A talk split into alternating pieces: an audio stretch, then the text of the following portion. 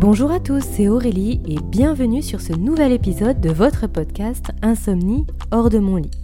Le podcast où on essaye de trouver ensemble des solutions pour cheminer vers un meilleur sommeil, pour sortir de l'insomnie chronique, de l'insomnie sévère qui nous pourrit la vie au quotidien.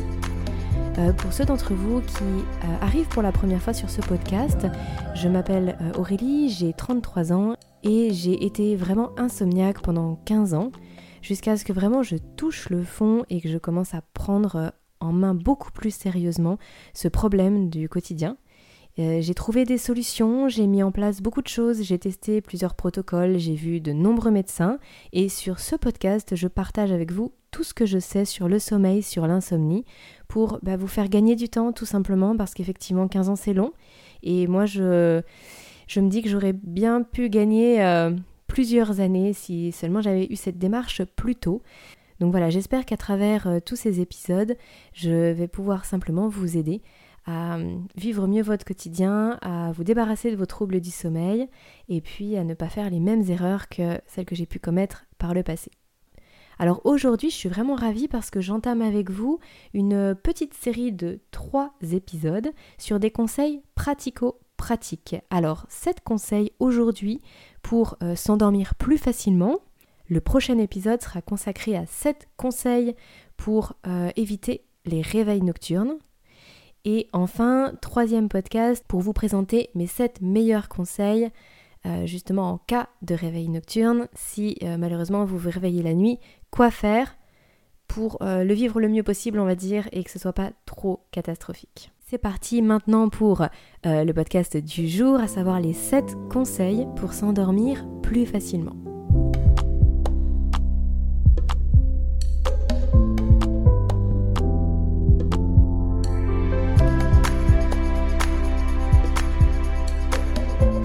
Premier conseil, respectez votre heure de coucher. Qu'est-ce que j'entends par là?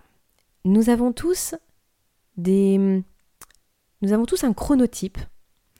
Je vous en parle dans le podcast, dans la chronique de livres que j'ai faite euh, récemment. Je vous ai parlé du livre qui s'intitule Quand de Michael Bruce et je vous expliquais justement euh, comment l'auteur euh, va, on va dire, classer les individus en quatre grandes catégories selon leur comportement vis-à-vis du sommeil et selon leur horloge biologique. Donc ça fait référence à ça, ce terme en tout cas chronotype.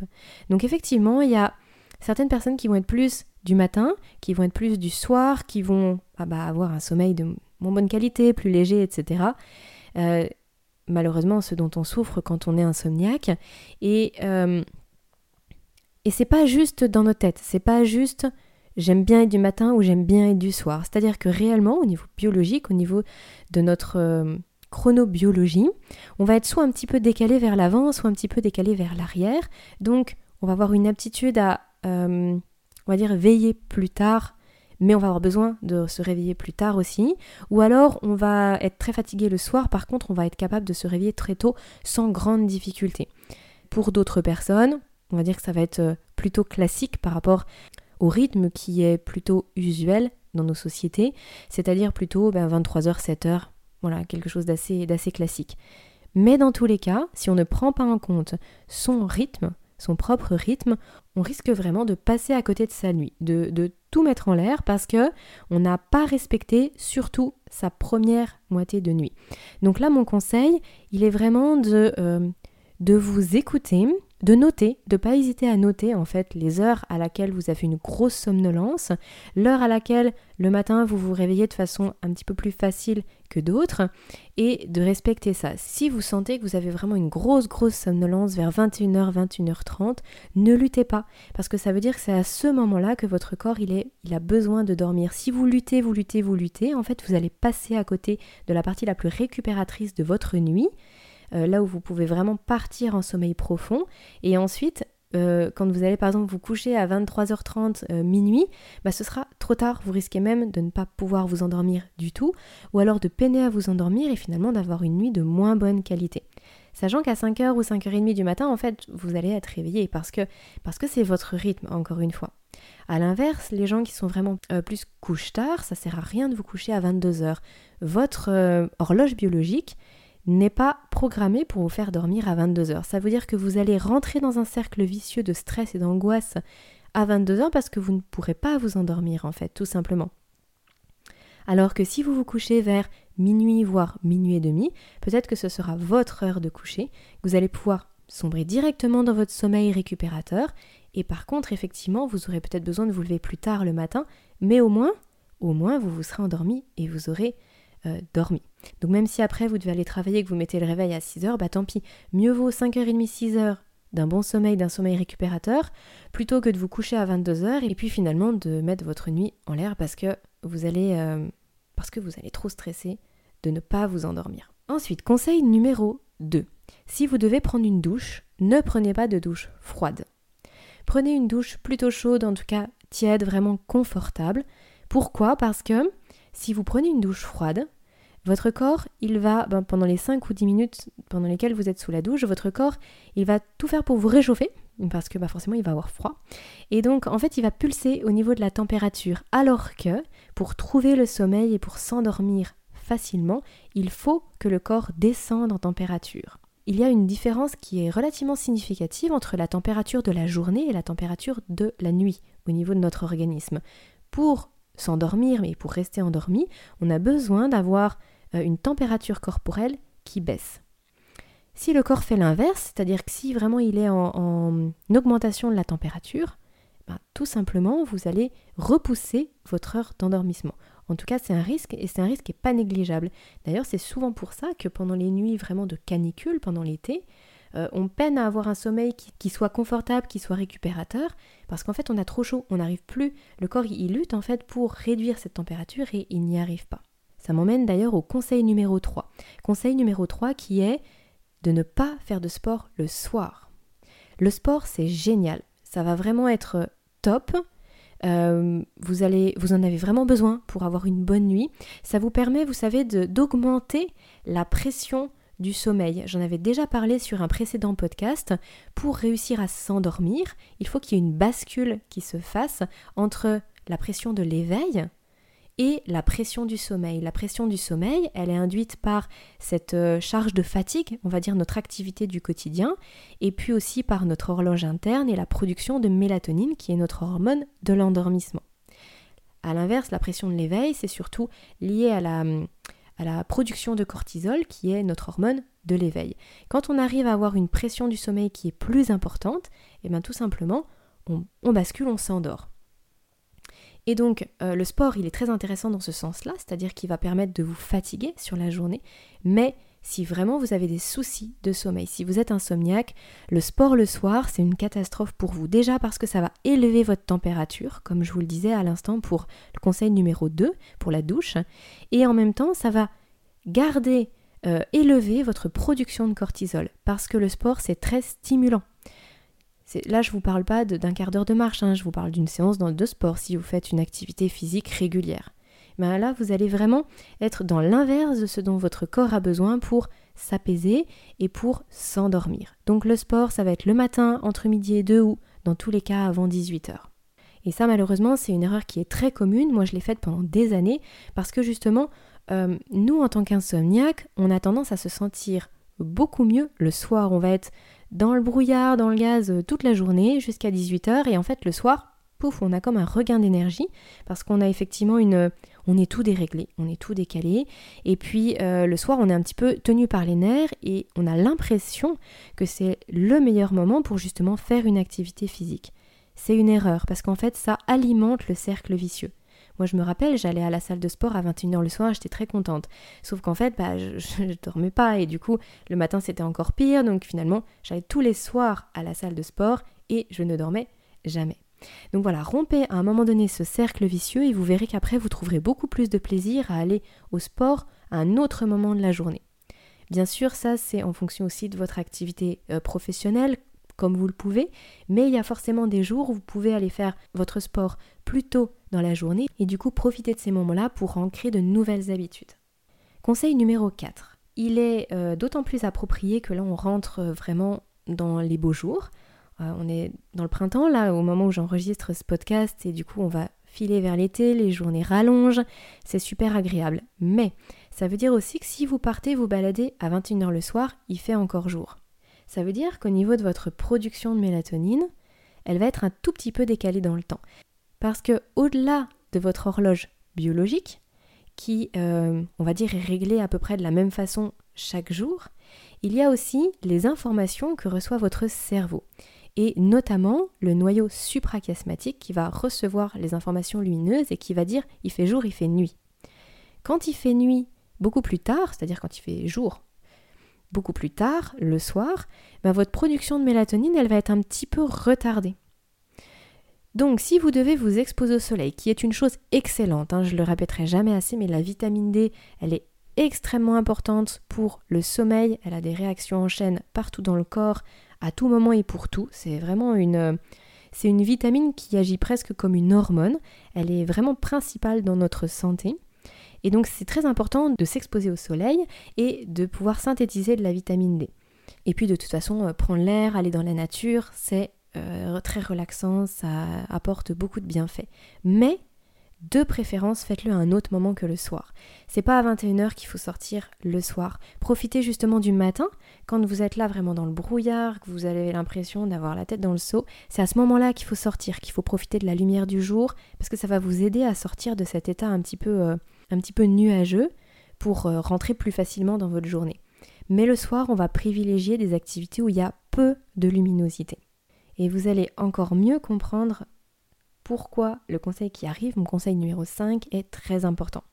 Conseil numéro 5, c'est le fait de ne pas vous mettre devant les écrans au moins deux heures avant de vous coucher. Je suis sûre que vous avez déjà entendu cette recommandation-là, mais vraiment, est-ce que vous le faites? Est-ce que vous le faites dans votre quotidien?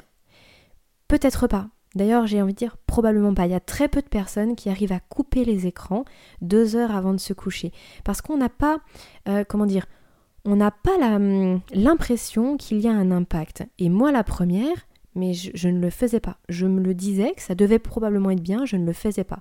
Par contre, les amis, je vous assure quand j'ai commencé à le faire, mais j'ai vu une amélioration significative sur mon sommeil. Alors, pas forcément sur l'endormissement en ce qui me concerne, mais par contre sur la qualité de mon sommeil la nuit. Pour d'autres personnes, ça va jouer sur les deux, à la fois sur l'endormissement, à la fois sur la qualité du sommeil. C'est pour ça que je vous en parle aujourd'hui. Pourquoi? Parce que, euh, comme je vous expliquais, à partir du moment où vous, recevez de la lumière qui peut s'apparenter à la lumière du jour, vous avez votre production de mélatonine. Hein. pour rappel, c'est vraiment l'hormone du sommeil qui va vous faire plonger dans le sommeil. Et eh bien tout simplement, elle va être retardée. Elle va être retardée d'autant de temps. Il ne faut pas oublier que la lumière bleue des écrans, elle est vraiment euh, similaire à la lumière blanche qu'on a euh, dehors toute la journée. Euh, vous savez que dans la luminosité du quotidien, hein, du soleil, la lumière du soleil, il y a plusieurs spectres de couleurs. Et le matin, la lumière elle est plus intense et elle est plus blanche. Ensuite, plus on avance dans la journée, plus on se rapproche du soir et plus la lumière elle va devenir euh, jaune orangé. Cette lumière là, elle, euh, elle est moins synonyme d'éveil. Elle va moins couper la production de mélatonine. Par contre, la lumière blanche, elle, vraiment, elle indique l'éveil et la lumière bleue des écrans, que ce soit tablette, ordinateur, téléphone, même les téléviseurs, ils émettent justement cette lumière bleue qui va vous tenir en éveil. Alors certaines personnes ressentent moins cet effet euh, par rapport à la télévision, parce qu'on est déjà plus loin au niveau de l'écran, mais malgré tout, si vous y êtes sensible, ça va jouer sur votre endormissement et sur votre sommeil. D'autant qu'aujourd'hui, les écrans, ils sont quand même assez énorme dans nos foyers et puis que la qualité elle est, elle est très bonne, la lumière est souvent très intense. Donc, s'il vous plaît, testez. Testez plusieurs soirs d'affilée où vraiment vous coupez les écrans à 20h, euh, 20h30. Vous faites autre chose et vous voyez ce que ça donne. Tant que vous n'aurez pas testé, vous ne pourrez pas être sûr que euh, pour vous, il n'y a pas d'influence. Je sais que culturellement, on a l'habitude de regarder un film, une émission, euh, n'importe quoi le soir, on est très souvent sur écran, mais il y a moyen de remplacer ça par d'autres activités, donc il faut tester. Et justement, mon conseil numéro 6 va dans ce sens, puisque je vais vous demander de tester une routine. Créez-vous votre propre routine. Ça, c'est pareil, c'est un conseil qui me tient vraiment à cœur. Parce que tant qu'on ne l'a pas fait, on ne se rend pas compte de l'importance qu'apporte le cerveau à une routine dans son quotidien. Alors je ne sais pas, vous connaissez peut-être les routines matinales. Euh, dans le monde du développement personnel, c'est très, c'est très euh, euh, partagé, c'est très fréquent que les gens partagent leur routine et, justement accentuent sur le côté positif des routines matinales. Ben, c'est vrai aussi pour le soir. Vous savez, c'est un petit peu comme un enfant qui va le soir prendre son doudou, euh, euh, le tourner dans tous les sens. C'est rassurant, c'est réconfortant. Mais en fait, la routine du soir, pour nous, les insomniaques, ça va être très, très réconfortant. Ça va vous permettre de rentrer dans, ce mécanisme du sommeil et de dire à votre cerveau, là, c'est le bon moment. On va pouvoir petit à petit lâcher prise. Alors, qu'est-ce que je mets derrière le mot routine? Alors, l'idée, c'est que ce soit des choses qui soient... Euh, calme, euh, qui soit émotionnellement agréable pour vous, qui ne soit pas stimulante pour le cerveau, qui ne soit pas stimulante pour le corps, qui vont faire baisser votre taux de cortisol, qui vont faire ralentir votre activité cardiaque, bref, qui vont préparer au sommeil. Vous pouvez avoir la cohérence cardiaque, la méditation, les étirements, les automassages ou les massages si vous avez un conjoint qui aime bien faire des massages, vous pouvez vous faire des massages, ça c'est super aussi. Euh, vous pouvez avoir toutes les activités manuelles. Euh, si vous aimez dessiner, peindre, coudre, vous pouvez avoir la lecture aussi bien sûr, ou tout simplement écouter de la musique. Faites-vous un enchaînement de quelques activités, ça peut être deux ou trois activités que vous affectionnez particulièrement, et qui sera votre routine à vous, personnelle, votre routine du soir. Donc par exemple, vous pouvez vous dire, ben moi je réserve 10 euh, minutes de méditation, 5 minutes de cohérence cardiaque et je lis pendant un quart d'heure. Et là, vous allez voir que petit à petit, vous allez avoir la somnolence qui est de plus en plus accentuée et vous allez pouvoir plonger plus facilement dans le sommeil. Je vous dis pas que ça vous le fera le premier jour où vous allez faire la routine. Comme toujours, le cerveau, il a besoin de s'habituer, il a besoin d'ancrer une habitude. Mais vous allez voir que jour après jour, au bout d'une semaine, dix jours, vous allez y trouver un confort et une sérénité que vous n'aurez peut-être même pas imaginé. Moi, je le pratique au quotidien, j'ai ma routine personnelle, euh, ce qui fait qu'en principe, aux alentours de 21h30, je m'isole, je fais ma routine, et puis dès que je sens que la somnolence est plus importante, paf, je vais me coucher. Parfois, c'est euh, à 22h, parfois à 22h15, parfois à 22h30. Ça va dépendre de ma journée aussi, de la nuit précédente bien sûr. Mais au final, elle arrive beaucoup plus tôt qu'avant. C'est-à-dire qu'avant, enfin, à 23h, il fallait même pas me parler d'aller me coucher. C'était, euh, c'était beaucoup trop tôt. Et j'ai réussi, grâce à ma routine du soir, grâce au fait de couper les écrans, d'avancer mon heure de somnolence et du coup mon heure de coucher. Donc mon quotidien est beaucoup plus facile à gérer aussi parce que je sais que à 21h30, c'est mon heure à moi. Donc je me prévois rien de particulier le soir, rien de stimulant, etc.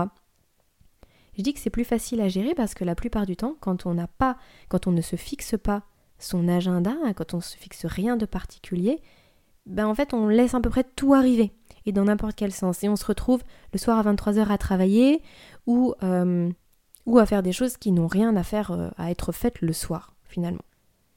Alors, dernier conseil, conseil numéro 7. C'est un conseil un petit peu plus psychologique. Je m'explique. Je vous propose de préparer votre potentiel réveil nocturne pour vous libérer l'esprit. Et vous allez voir, je vais vous en parler dans les prochains podcasts, mais il y a vraiment des choses très importantes à faire, et notamment ne pas rester couché. Parce que si vous restez couché, ça alimente ce cercle vicieux du, non-endormissement de la nuit. C'est cata, en plus on rumine, on pense à plein de choses et de toute façon on ne se rendort pas. Donc moi je vais vous conseiller de vous lever. Mais voilà, c'est au milieu de la nuit, vous avez votre conjoint qui dort, vous avez peut-être vos enfants qui dorment. En gros, vous savez même pas quoi faire finalement, faut pas faire de bruit, etc. Moi je vais vous proposer de vous préparer. De préparer par exemple un cahier avec un stylo pour pouvoir noter les idées que vous avez, pour pouvoir noter éventuellement vos émotions, pour vous en débarrasser. Je vais vous proposer d'avoir un verre d'eau à côté de vous. Euh, je vais vous proposer d'avoir par exemple, je sais pas moi, votre liste de courses. Si vous avez votre liste de courses qui tourne en boucle, vous avez peur d'oublier quelque chose, ben vous allez le noter sur votre liste de courses. Prévoyez ce que vous pouvez faire la nuit pour vous libérer l'esprit. Comme ça, vous vous dites, ok, bah même si je me réveille, même si je dors pas très bien, même si j'arrive pas à m'endormir, ben je vais faire ça. Et du coup, psychologiquement, vous vous enlevez un poids, en fait. Vous enlevez cette pression qu'on se met en se disant il faut absolument que je dorme. Ben là, c'est pas grave. Vous vous endormiez pas, ok, vous vous levez, vous faites autre chose. Mais du coup, vous l'avez, vous l'avez préparé. Et votre tête, elle est libérée. Quand on se libère la tête, il y a quand même vraiment beaucoup de choses qui va mieux, notamment pour l'endormissement, le fait de ne pas cogiter à mille et une choses. Parce que souvent on s'endort pas parce qu'on pense à des choses et qu'on a peur d'oublier les choses auxquelles on pense. On se dit ça c'est important ou alors oh ça tourne en boucle dans ma tête. Vous savez c'est un petit peu comme les chansons. Parfois on a un air de chanson qui tourne en boucle dans la tête et souvent les gens conseillent de l'écouter une bonne fois pour toutes pour qu'elle s'en aille. Bon, parfois ça marche, parfois ça marche pas, mais là c'est un petit peu ce que je vous propose avec le sommeil. Peut-être que ça fonctionnera pas, pas toujours, peut-être que ça fonctionnera pour vous et puis pas pour votre voisin. Bref, en tout cas il faut tester. Moi personnellement c'est quelque chose qui fonctionne très très bien. J'aime beaucoup euh, préparer ce que je peux faire si je m'endors pas ou si je me réveille la nuit. Comme ça, je me dis, bah au moins je gagne du temps pour ma journée du lendemain. Ou alors, je sais que si le soir j'ai quelque chose qui me tourne dans la tête, que j'ai peur d'oublier, je sais que je peux le noter, j'ai tout à proximité.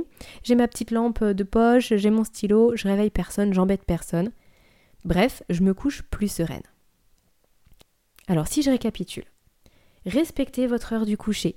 Ne luttez pas contre votre chronotype, vous verrez que vous allez vraiment trouver un rythme qui sera plus favorable, vous allez être mille fois mieux en faisant ça.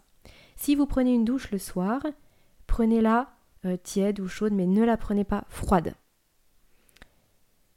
Évitez le sport après 18 heures. Évitez aussi trop d'exposition du coup à la lumière du jour pour favoriser la production de mélatonine plus rapidement le soir et en plus grande quantité. Pour les mêmes raisons, pas d'écran. Deux heures avant, on coupe tous les écrans, on fait autre chose. Et du coup, on essaye d'instaurer une routine qui sera toujours la même, hein, forcément, c'est l'idée même d'une routine, votre routine personnelle que vous allez pouvoir appliquer jour après jour et qui va vous aider à plonger vers l'endormissement, qui sera vraiment un confort pour vous, quelque chose de, de serein, d'agréable. Et dernier conseil, préparez un éventuel réveil nocturne ou préparer un non d'endormissement. Qu'est-ce que vous allez faire si vous vous endormez pas? Qu'est-ce que vous allez faire si vous avez trop de choses qui vous tournent dans la tête?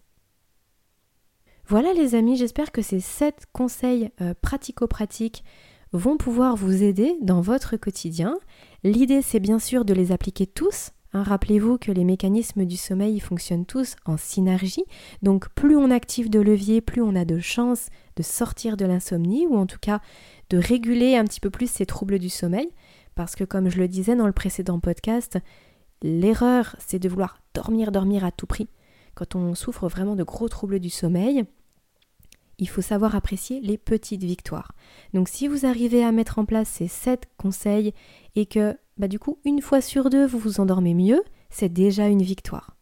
Essayez d'appliquer un maximum de choses. Quand vous sentez que ça résonne en vous, il faut le faire. Il faut le faire tout de suite. N'attendez pas.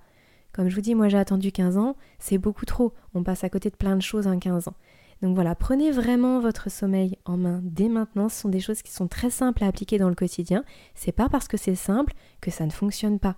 C'est souvent une erreur euh, qu'on fait. On a l'impression que oh bah si c'était si simple, tout le monde le saurait et ça, irait beaucoup mieux. Bah oui, mais en fait c'est simple, mais les gens le font pas. Et moi, la première, hein, je dis pas ça du tout avec un esprit de jugement, mais il y avait beaucoup de choses très simples que je ne faisais pas. Et en le faisant, je me suis dit, mais mon Dieu, comme c'est puissant. Voilà, voilà pour aujourd'hui. Et du coup, dans le podcast prochain, je vous parlerai de mes 7 conseils pour éviter les réveils nocturnes. Et maintenant, d'ici le prochain podcast, prenez bien soin de vous. À très vite.